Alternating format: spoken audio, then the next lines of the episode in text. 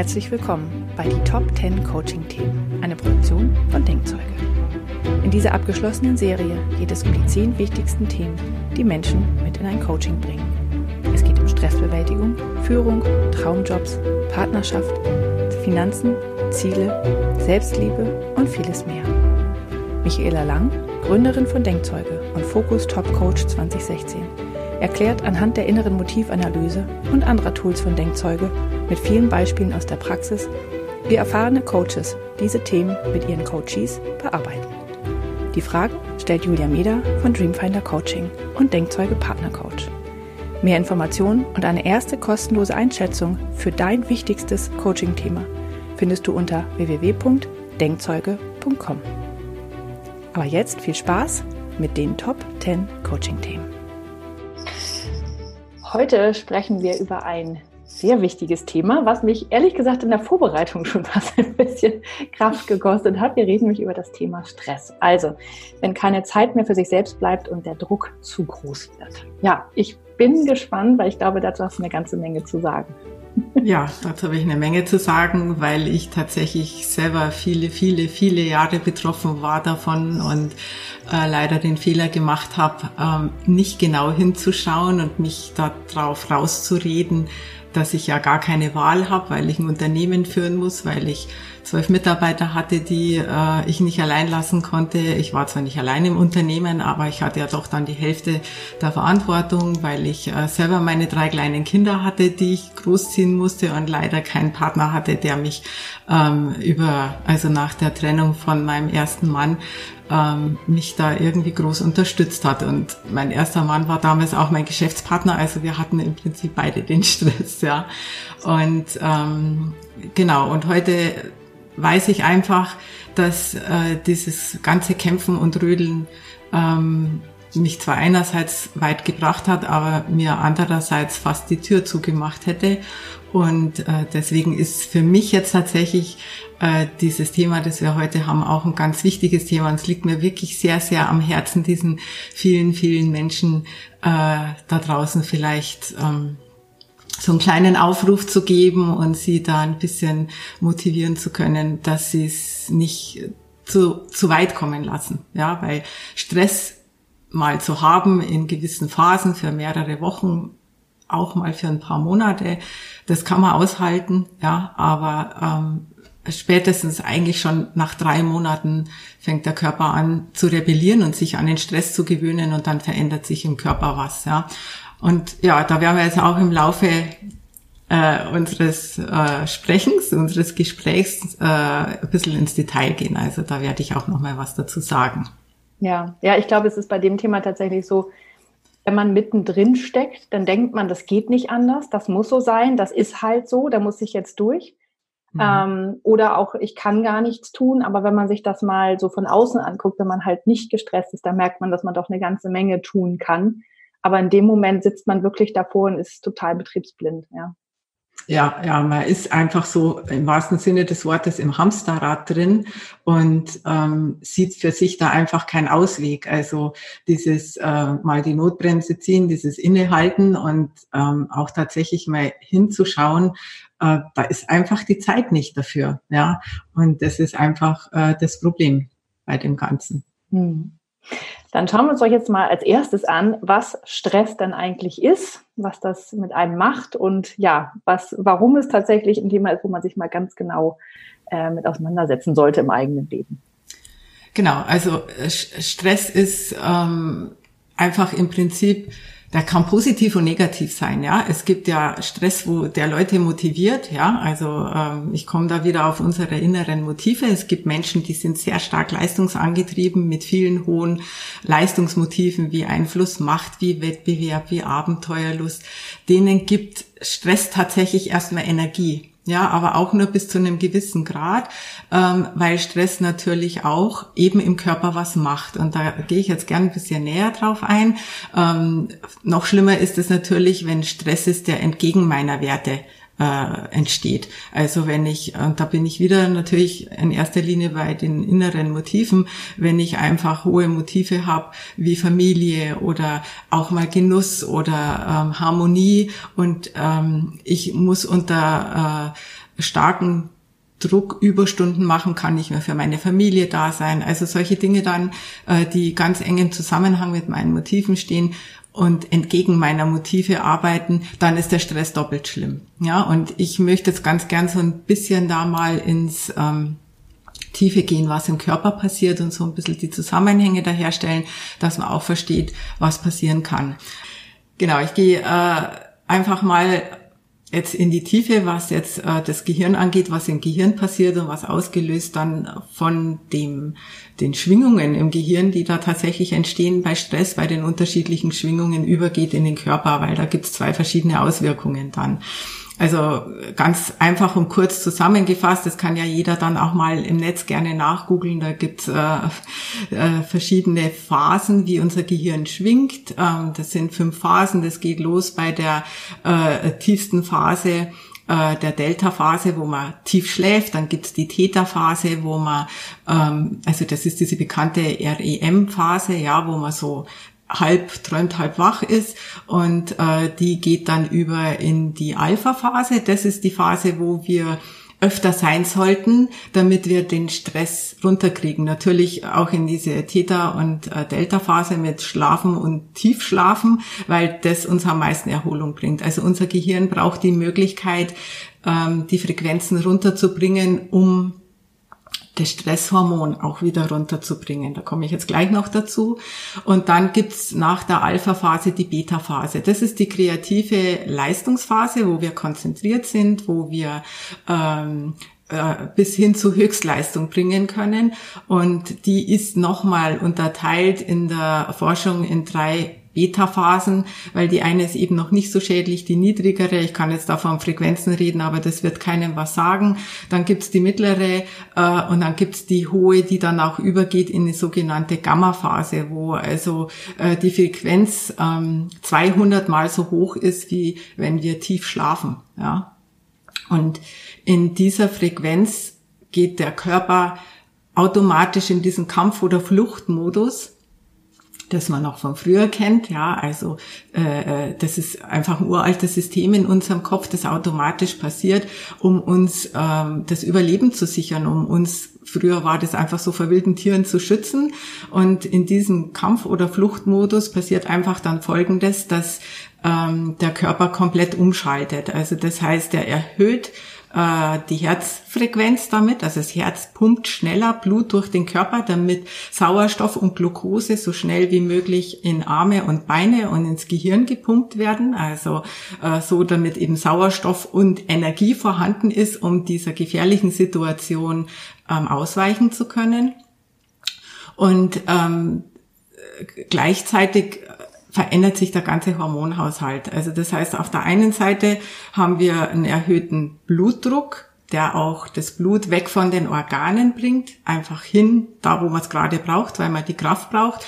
Und jetzt kann man sich da schon vorstellen, wenn man das dauerhaft hat, also wenn man dauerhaft in dieser hohen Gehirnfrequenz ist, dauerhaft in diesem Flucht- oder Kampfmodus ist, dann hat man dauerhaft Bluthochdruck. Und das sind dann auch die ersten Symptome, äh, die man dann vielleicht merkt, ja, dass das Herz ständig rast, man hat Atemnot und so weiter. Also da gibt's äh, viele Zustände dann einfach, äh, die körperlich dann auftreten, wenn man dauerhaft unter Stress leidet.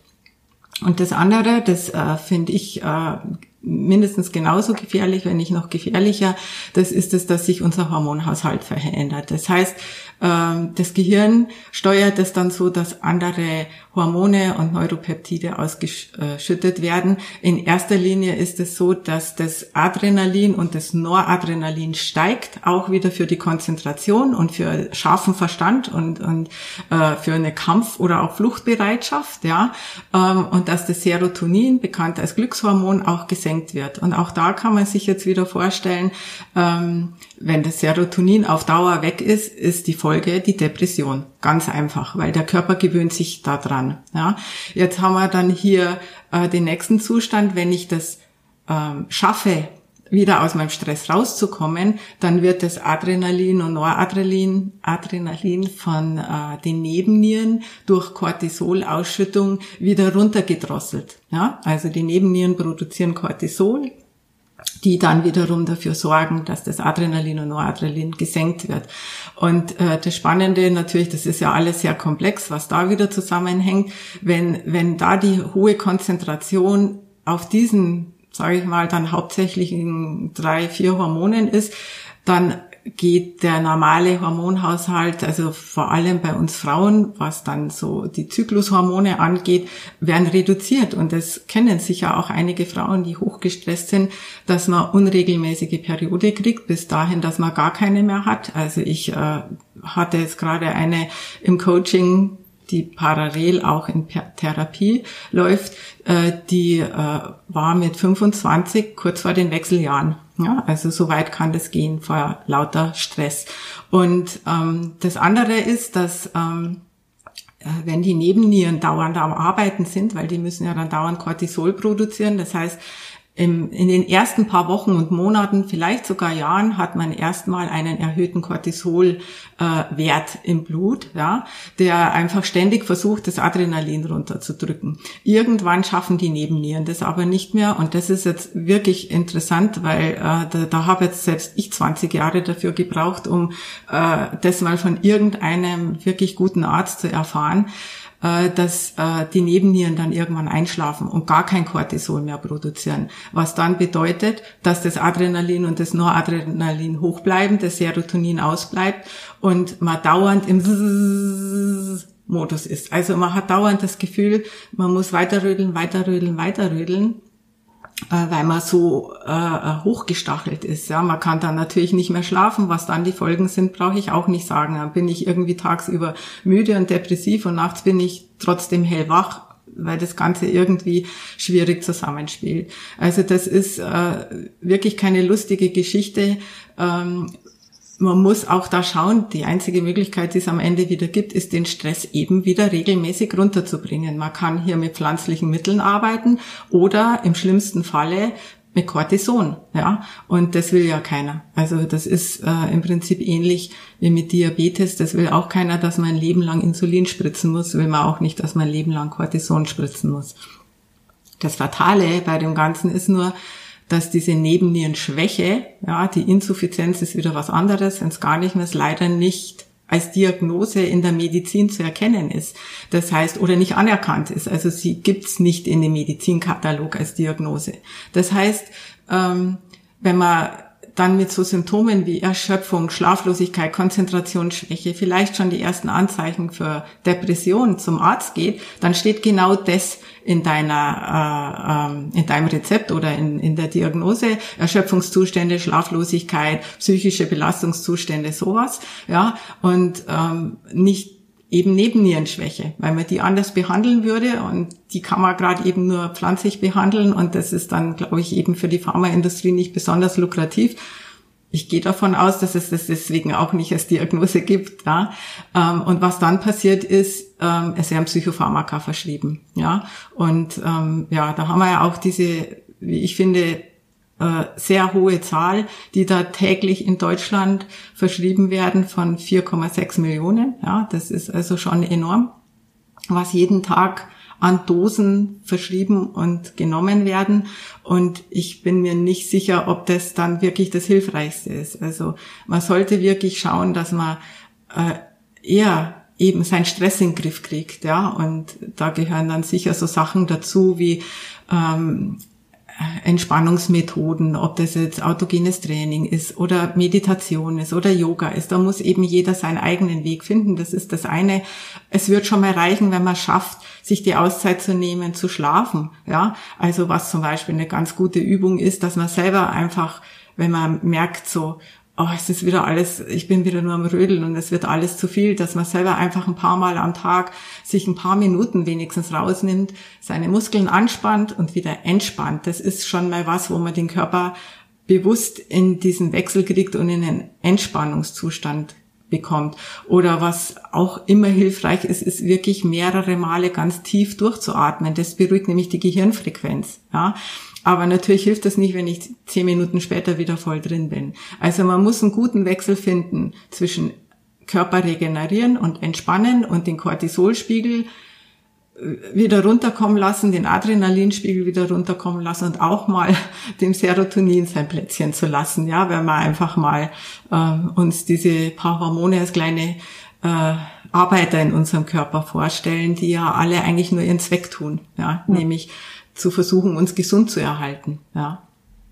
Ja, ich habe das ja, ich habe ja äh, lange in einem großen Unternehmen gearbeitet und ähm, da hatten wir einige Projekte, wo es auch ähm, also sehr hoher Stresslevel war, weil es einfach auch eine Veränderungsgeschichten waren, wo Menschen ihren Job verloren haben und so weiter.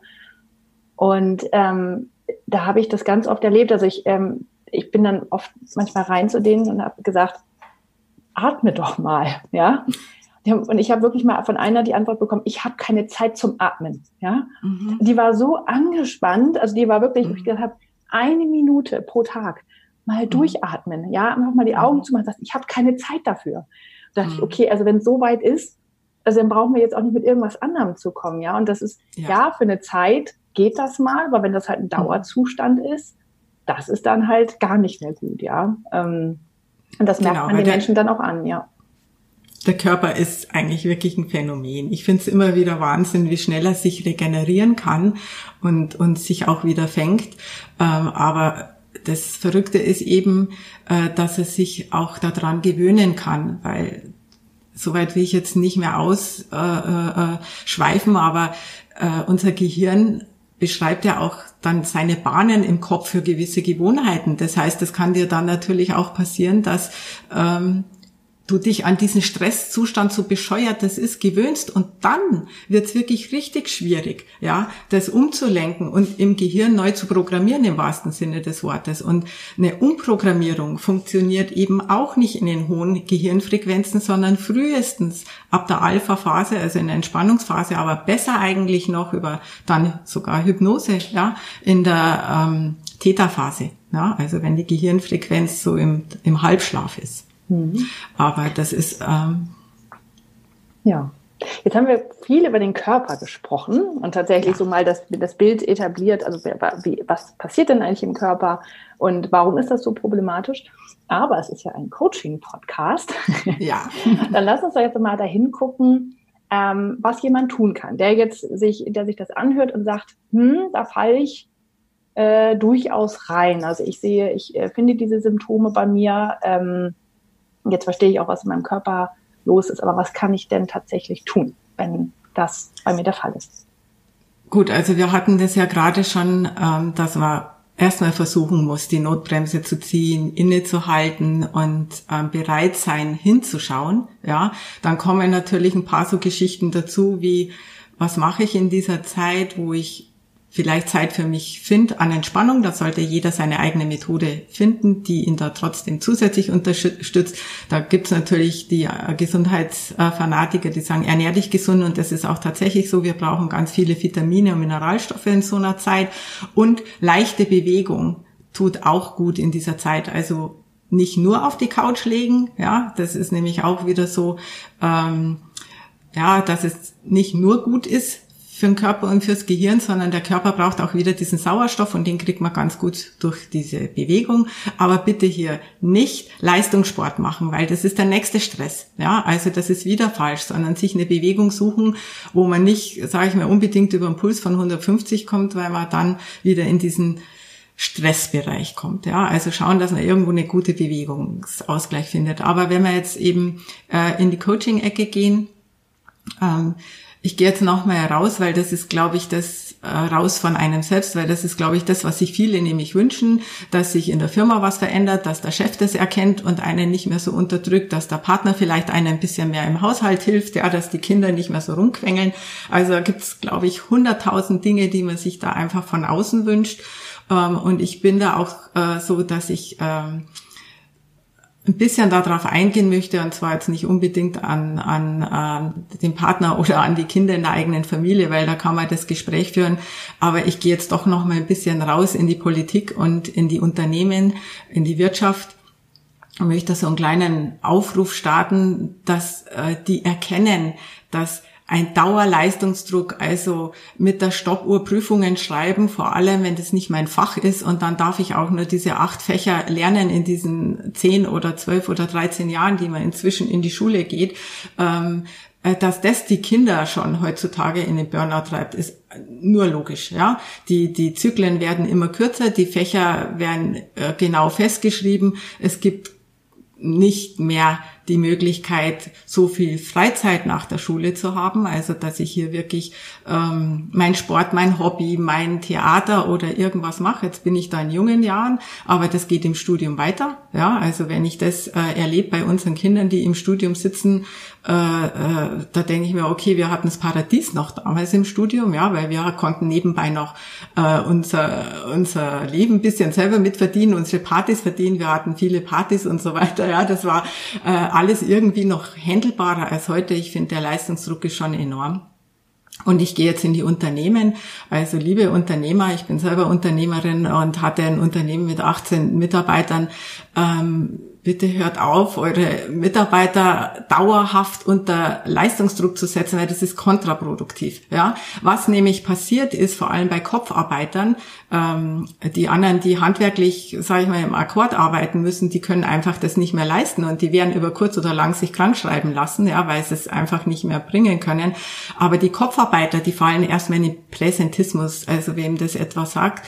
Ähm, das heißt, die Leistung geht runter, weil wir haben die Energie gar nicht mehr. Also unsere Leistung ist dann vielleicht schon morgens um 10 oder um 11 vorbei und dann daddel ich irgendwie so rum und ähm, dann wird der Druck aber noch größer, weil man halt sein Ziel heute wieder nicht erreicht hat. Es ist kontraproduktiv. Man kann schon mal Phasen haben, wo man sagt, ja, da müssen wir jetzt alle mal die Zähne zusammenbeißen und durch, aber dann muss man auch in einem Unternehmen wieder Erfolge feiern, ja, entspannen, ähm, schöne Dinge miteinander tun.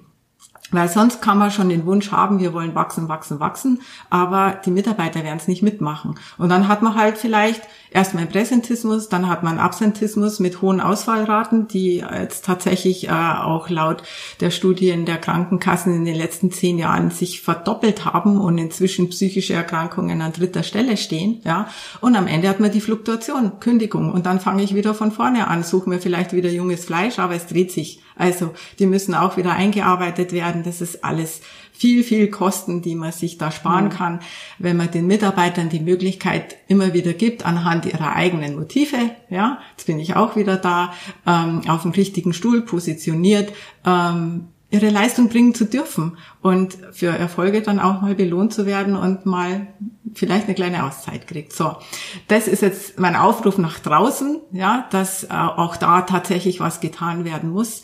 Aber äh, das kann man sich viel wünschen.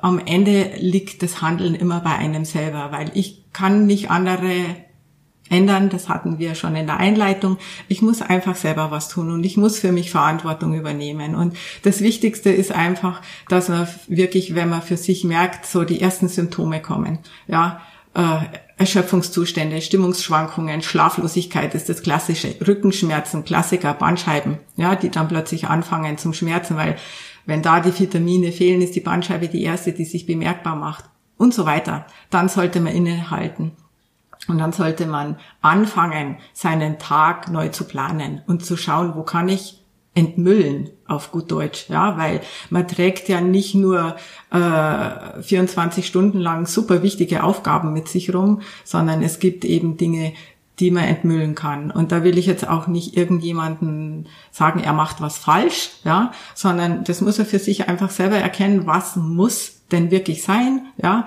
und ähm, was davon will ich auch wirklich haben. Also wirklich da einfach mal genau hinschauen, weil mhm. ich denke mir, jeder hat 24 Stunden, die er irgendwie füllen muss, und dann gibt solche wie dich und mich, die inzwischen mit einer gewissen Leichtigkeit durchs Leben gehen. Also ich glaube, du sogar noch mehr als ich, weil du nicht ganz so stark angetrieben bist wie ich.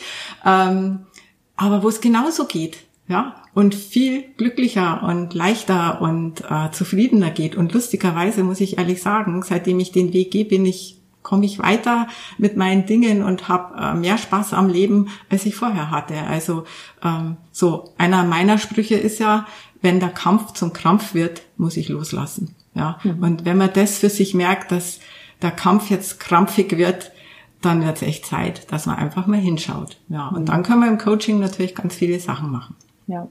Ja, ich äh, merke, dass es immer ähm, schwierig ist oder der, der, der wichtigste Schritt ist dieses, sich das einzugestehen, dass da was nicht richtig läuft, ja, weil ähm, und ich finde es gerade ähm, als Mitarbeiter in einem Unternehmen, in dem es ähm, immer so zugeht, ist das besonders schwierig, das zu machen, mhm. weil äh, die Chefs oft meistens auch sehr hoch angetrieben sind und die sagen, mhm. wieso, ich kann mhm. das doch auch leisten, ich gehe da über meine Grenzen, ich arbeite Nächte durch, kein Problem, warum machen das die Mitarbeiter dann nicht auch?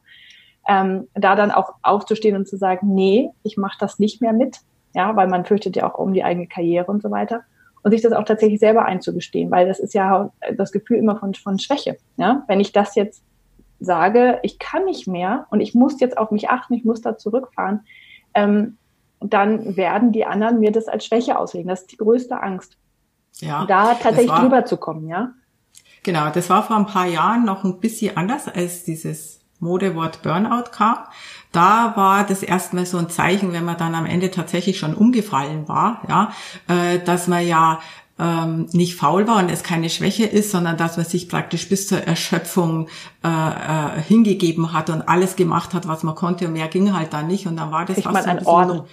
Hm, da war das tatsächlich fast so ein bisschen nobel. Inzwischen hat sich das wieder geändert, ja, und äh, geht tatsächlich mehr in die Richtung, weil man das ja weiß mit dem Burnout und so weiter, ähm, dass das eben wieder eher eine Schwäche wird, ja. Und da gebe ich dir recht. Ähm, das ist leider halt einfach so, und das ist nicht nur in Deutschland so, das ist wirklich in, in vielen anderen äh, Ländern auch so. Wir, glaube ich, sind sogar mit der psychischen Belastung nur an sechster, siebter oder achter Stelle irgendwo so. Also wir sind gar nicht ganz oben. Ähm, aber das ist wirklich so, dass man selber dann einfach für sich erkennen muss, wo sind meine Grenzen, ja, und zu diesen Grenzen auch stehen muss, vielleicht auch äh, diese eigenen Werte, diese eigenen Antriebskräfte, die man hat, und dann eben nicht nur Stopp sagen muss, weil klar, da kommen dann die Ängste hinten dran, sondern das Ganze mal systematisch aufrollt. Und äh, ja, wir gehen, gehen da ja auch im Coaching über einen ganzen Prozess durch, ja, oder so wie wir das jetzt äh, zum Beispiel auch über unsere Plattform machen, wo man erstmal für sich selber das reflektieren kann und, und für sich das selber mal hinschauen kann. Ähm, ist, dass man erstmal diesen Live-Sensor einstellt, ja, und da mal schaut, wir haben in der Einleitung Ihnen schon ein bisschen erklärt, wie schaut denn mein gesamtes Leben eigentlich aus? Wo genau habe ich denn meinen Schmerz und wie schlimm ist der Schmerz? Da ist auch so eine Speiche wie Leistungsdruck und Zeit für mich und Job und Karriere mit dabei und wo man auch mal schauen kann, ähm, okay, wie hoch ist denn schon der Leistungsdruck? Wie schmerzhaft empfinde ich ihn schon? Und welche Themen hängen da dran? Also diese Abhängigkeit dann mal prüfen in dem Live-Sensor und dann kann man eben schauen, okay, das kann beispielsweise eine Kombination aus Familie oder Partnerschaft und Job sein, ja. Ähm, es kann aber auch nur der Job sein und dann kann man da nochmal mit verschiedenen Untersensoren in die Tiefe gehen und da das nochmal genauer betrachten. Also einmal zum Beispiel auch den Job anschauen, ja, äh, wie zufrieden bin ich in meinem Job noch, wo hängt's eigentlich? Ähm, Manchmal ist es vielleicht einfach nur die ausbleibende Förderung und Unterstützung. Manchmal ist es äh, die wertschätzende Kommunikation, die man vermisst. Ähm, es kann auch sein, dass ähm, mir die Aufgabe überhaupt keinen Spaß macht oder dass ich überhaupt gar kein Ziel habe und gar nicht weiß, wo arbeite ich denn hin. Also es sind verschiedene Dinge, die allein da im Job gemessen werden können, wo man schaut, wo hängt's und brennt's denn da genau für mich. Und wenn ich das weiß, dann kann ich natürlich das genauer beschreiben. Also ich bleibe jetzt mal beim Jobsensor und sag für mich, ähm, mir, mir, machen, mir macht die Aufgabe einfach keinen Spaß mehr. Ja, dann kann ich dann nochmal rangehen und sagen, okay, was habe ich denn genau gemacht? Äh, bisher und was wäre stattdessen, was ich machen will. Und dann kann man schauen, kann ich das in dem Unternehmen für mich kriegen? Ja, ähm, vielleicht kann ich mich intern versetzen lassen oder oder und dann kann man in so eine Richtung steuern. Meistens ist es aber so, wenn ich, je nachdem wie stark der Stress ist, ja, wenn es jetzt eben nur ein, zwei Dinge sind, die mich gerade stressen, ist es leichter, äh, darüber zu reden, das umzudrehen in, was will ich eigentlich stattdessen, sich ein Ziel zu definieren und dann auch zu schauen, wie komme ich jetzt an dieses Ziel. Aber das ist halt immer der Weg, ja. Also wenn ich beim Jammern aufhöre, also wenn ich übers Problem reden bleib, dann komme ich auch nicht weiter, dann bleibe ich in diesem Problem stecken. Wenn ich das aber umdrehe und sage, komm, wir schauen jetzt mal, was, was wäre denn stattdessen, was ich will, und mal das genau beschreibt in einer positiven Art, dann habe ich plötzlich die Tür offen, dass ich auch hinschauen kann, äh, wie komme ich jetzt dahin. Und da spielt dann oft das eigene Verhalten eine Rolle. Kommuniziere ich das überhaupt? Ja, mache ich meinen Mund auf? Da ist dann manchmal eine niedrige Sichtbarkeit in der inneren Motivanalyse zu sehen oder auch eine niedrige Abenteuerlust, weil einem schlicht und ergreifend der Mut fehlt, dieses Gespräch zu suchen. Und dann kann ich feststellen, welches eigene Verhalten dahinter liegt, dass ich in diesem Zustand stecke. Ja, das ist jetzt auch wieder nicht eine Schwäche, nicht schlimm, sondern das ist was ganz was Tolles, wenn ich das nämlich dann ganz klar erkennen kann, weil dann habe ich eine Möglichkeit, es ähm, ja in diesen Schritten, wie es für mich machbar ist, umzudrehen. Ja, ich bringe da immer gerne dieses Bild von dem Nichtschwimmer, den ja nicht in den großen Ozean schmeißen will, aber dass man vielleicht dann doch schon mal kleine Versuche unternimmt in die eigene Richtung. Ja. Hm. Ja, ich, ähm, das ist ja gerade schon gesagt, ne, dass man gucken kann, wo man am Live-Sensor oder am Jobsensor, was dann da das Problem ist. Und ähm, da merke ich immer wieder, dass dann die oft tatsächlich die ähm, hohen Antreiber in der IMA, dass die dann irgendwie unterdrückt werden oder sagen wir mal nicht ausgelebt werden können ähm, und dass man gegen die arbeitet und dass es dann zum Problem wird. Und als ich zum Beispiel damals ähm, gekündigt habe ähm, in diesem großen Unternehmen, da war es so, da kannte ich die immer noch nicht. Aber wenn ich jetzt so darauf zurückgucke, weiß ich genau, warum das passiert ist. Ja, weil du hast vorhin mhm. schon selber gesagt, ich bin ähm, relativ, ähm, also ich lasse mich tatsächlich nicht so stressen. Ich bin total entspannt was aber wirklich auch daran liegt, ich bin nicht so hoch angetrieben. Also das Einzige, was bei mir hoch ist, ist Wissensdurst und Entwicklung. Und das hatte ich nicht mehr.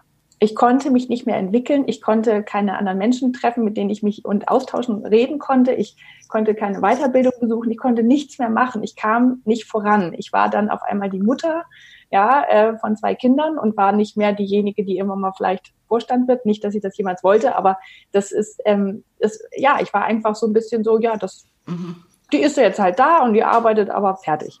Und, mhm. ähm, und das ging nicht mehr für mich. So, und das hat mhm. mich dann tatsächlich extrem gestresst. Und zwar so sehr, ja. dass ich, ähm, obwohl das eigentlich nie in meinem Lebensplan drin war, mich selbstständig gemacht habe, ähm, weil ich einfach, ähm, ja, das, das ging nicht mehr in der Form. Und ich brauchte das ähm, anders. Und jetzt weiß ich, warum das so war.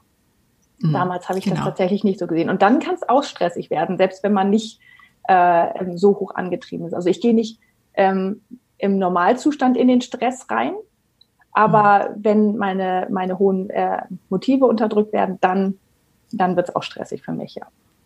Genau, das ist ein ganz gutes Beispiel dafür, dass ähm, wenn man seine Werte dann nicht mehr leben kann auf Dauer, dass es dann stressig für einen wird. Also das ist einfach eine Möglichkeit, warum man in den Stress geht, ja.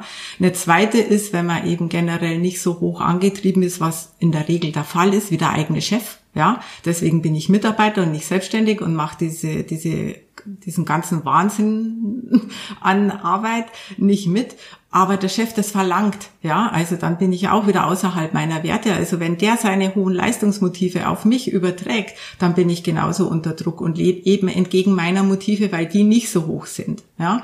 Und das Dritte, was durchaus auch passieren kann, äh, sind die tatsächlich ganz hoch angetriebenen. Also da gehöre ich dazu, inzwischen nicht mehr, weil ich viele meiner Motive tatsächlich bewusst runtergebracht habe durch äh, Verhalten ändern, ja, durch Gewohnheiten verändern. Das war jetzt auch nicht so, dass ich sage, das ist in drei Monaten passiert, sondern ich bin seit vielen Jahren daran am Arbeiten, weil ich einfach von diesen 20 Motiven, die man von 0 bis 30 ähm, auf einen Wert haben kann, hatte ich äh, 12 über 25. Ja? Und die kriegt man halt nicht von heute auf morgen runter. Aber man treibt sich dauerhaft damit in den Stress. Vor allem, wenn dann auch noch so ein Motiv wie Gesundheit irgendwo an der 10. oder 15. Äh, Stelle steht. Also Gesundheit, Genuss, äh, solche Geschichten, die einem so ein bisschen den Ausgleich geben könnten. Sondern wenn man einfach nur leistungsgetrieben ist, dann rennt man sich früher oder später auch in den Burnout, ja. Mhm. Weil man dem Körper keine Auszeit mehr gibt. Also das sind die drei Dinge, äh, wo, wo der Auslöser ist. Und das kann man eben, wenn man die immer macht ähm, und das mit den Sensoren zusammenbringt, ganz schön erkennen, ganz schnell erkennen, wo es hängt Und dann kann man wunderbar für sich eine Strategie überlegen, ähm, gut, was sind jetzt die Dinge, wo ich ansetzen muss und die zu ändern. Ja. Und wir haben jetzt auch schon ein bisschen drüber gesprochen, ähm, was man dann tatsächlich tun kann. Also diese Selbstreflexion, das Erkennen, das Anerkennen, dass dieser Stresszustand da ist, das ist das Wichtigste. Sich dann anschauen, in welchen Lebensbereichen ist das so, was, warum bin ich da halt reingeraten. Aber was mache ich dann, wenn ich, wenn ich diese Informationen habe? Was, was kann ich dann tun? Gut, also da gibt's die verschiedensten Möglichkeiten und äh, man kann zum Beispiel keine Ahnung, was ja viele machen, die fangen wieder bei Büchern an. Ja, wir haben da auch ein Buch dazu geschrieben, äh, das dummerweise einen ganz blöden Titel hat, das Anti-Burnout-Buch, ja, weil natürlich, wenn ich im Burnout bin, habe ich keine Kraft mehr, das Buch zu lesen. Ähm, das wurde uns aber leider vom Verlag so vorgegeben. Ähm, das ist ein Workshop, das ist jetzt nicht ein Ratgeberbuch, wo ich ähm, äh, wieder Dinge übergestülpt kriege, sondern das ist ein Buch, wo wir einen Workshop draus gemacht haben. Da muss ich aber noch in der Kraft sein und auch die Zeit dafür haben, dass ich mich wirklich durch dieses Buch durcharbeite.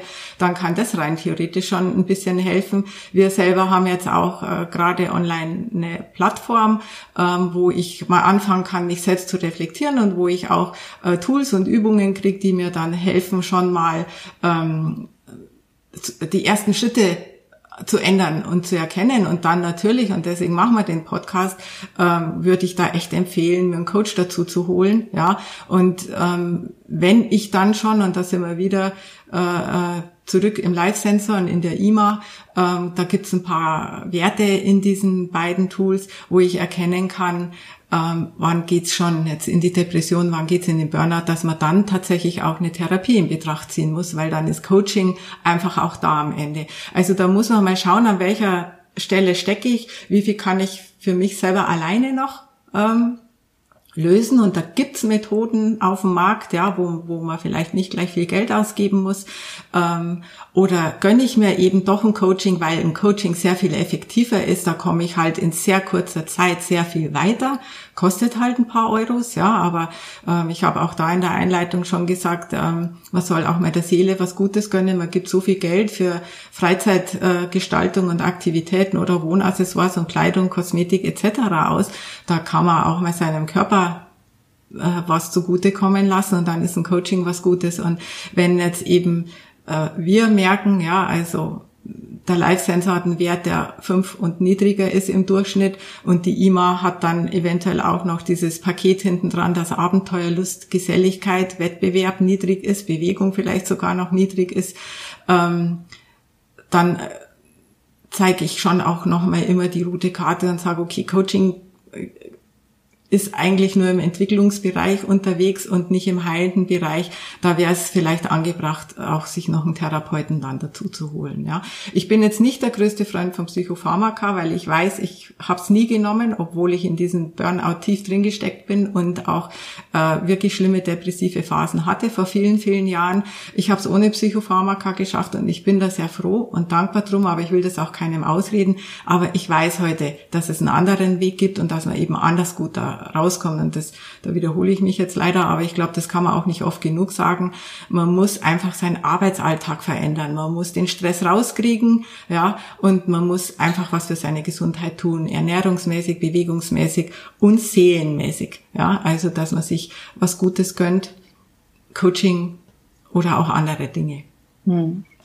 Ja. Und was ich äh, auch mal feststelle, ist, dass wenn man mit anderen Menschen darüber spricht im eigenen Umfeld, dann ähm, stößt man meistens auf viel mehr Verständnis, als man so denkt ähm, und auf viel mehr Hilfsbereitschaft, weil das ja auch oft Menschen sind, denen man am Herzen liegt, die auch wollen, dass es einem gut geht und die auch helfen, damit zu verändern. Und wenn man solche Gespräche führt, generell über ähm, was, was du jetzt erzählt hast, was macht der Stress im Körper, was passiert denn da eigentlich? Ähm, wenn man sowas jemand anderen mal erklärt, dann ist das schon so erhellend und dann kann man da ein Gespräch drüber anfangen und dann merkt man, es ist nicht meine Schuld, weil ich es nicht schaffe, sondern das sind auch einfach Dinge, die da ja auf der physischen Ebene ablaufen. Da kann ich nichts gegen tun, ähm, also außer den Stress dann abschalten, um mich darum zu kümmern. Aber das ist nicht, das liegt nicht daran, dass ich zu schwach bin.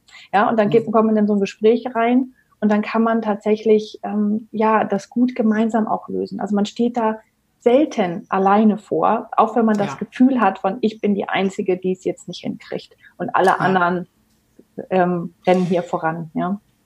Also ganz wichtiges Thema ist, und das kommt ja auch äh, im Laufe dieser Serie, Kommunikation. Ja, da werden wir dann vielleicht auch das nochmal aufgreifen, dass man erstmal schon mal äh, sich traut, jemanden um Hilfe zu bitten oder vielleicht schon erstmal jemanden davon erzählt, wie es einem eigentlich geht.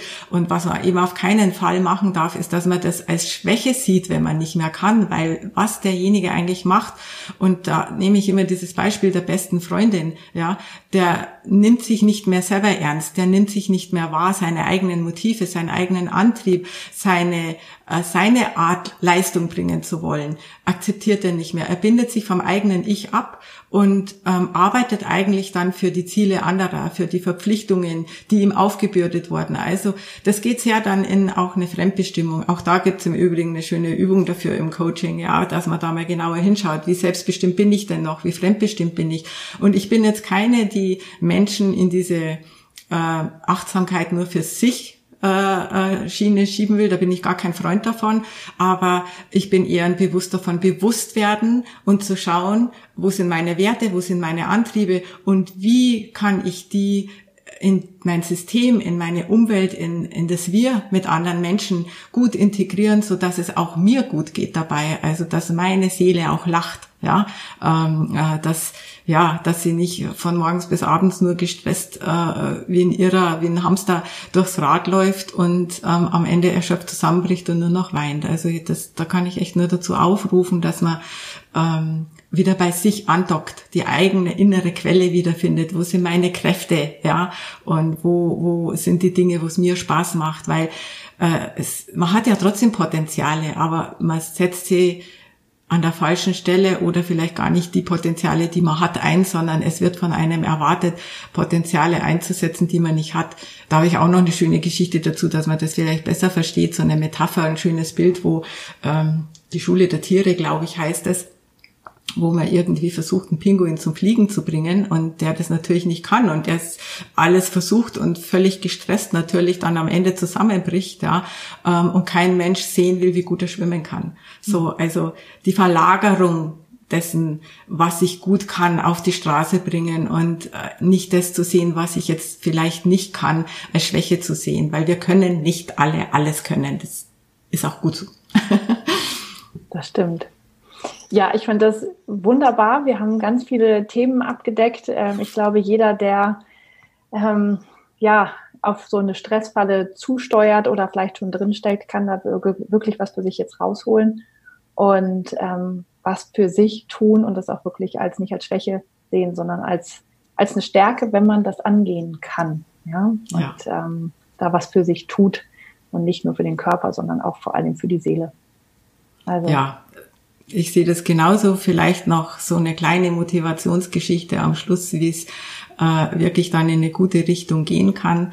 Ähm, ich sage ja immer, das Geheimnis des Könnens liegt im Wollen. Man muss einfach nur auch mal was für sich tun wollen, ja, und sich vielleicht mal so behandeln, wie man seine beste Freundin behandeln würde in so einem Fall. Dann schaut nämlich vieles schon ganz anders aus.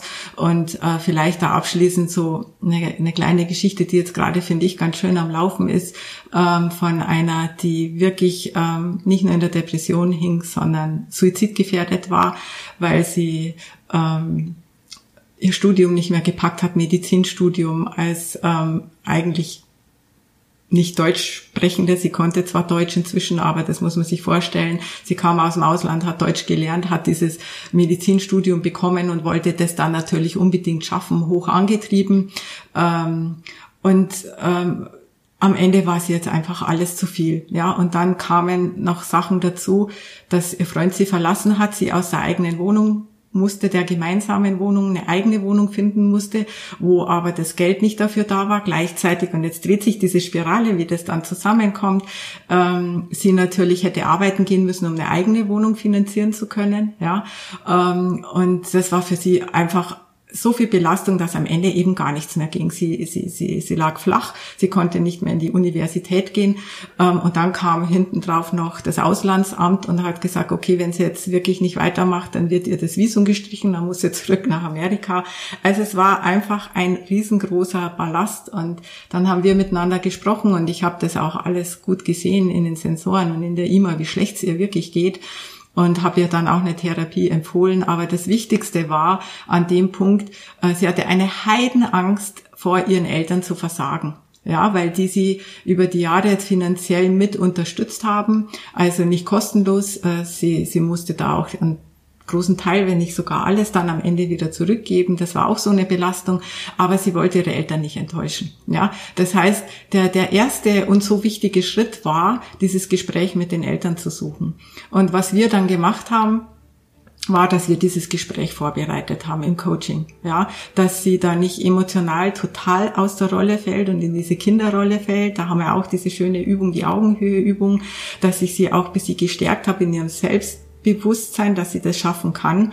Ähm, und dann hat sie sich das tatsächlich noch am gleichen Abend oder ich glaube am anderen Tag getraut, hat dieses Gespräch geführt und die Eltern waren, wie du vorhin so schön gesagt hast, ja, für sie total überraschend, total offen, ja, ähm, und haben gesagt, ja klar, das ist doch gar nicht schlimm und Mensch, das Wichtigste ist, dass du gesund bist und dass es dir gut geht und ähm, also dann komm jetzt erstmal zurück und wir kennen hier einen Therapeuten, wir, wir äh, stellen die Verbindung her, wir begleiten dich da dabei und wichtig ist, dass du wieder auf die Füße kommst und da brauchen wir gar nicht drüber reden. Und da sind Steine, Berge, Felsen von ihr vom Herzen gefallen.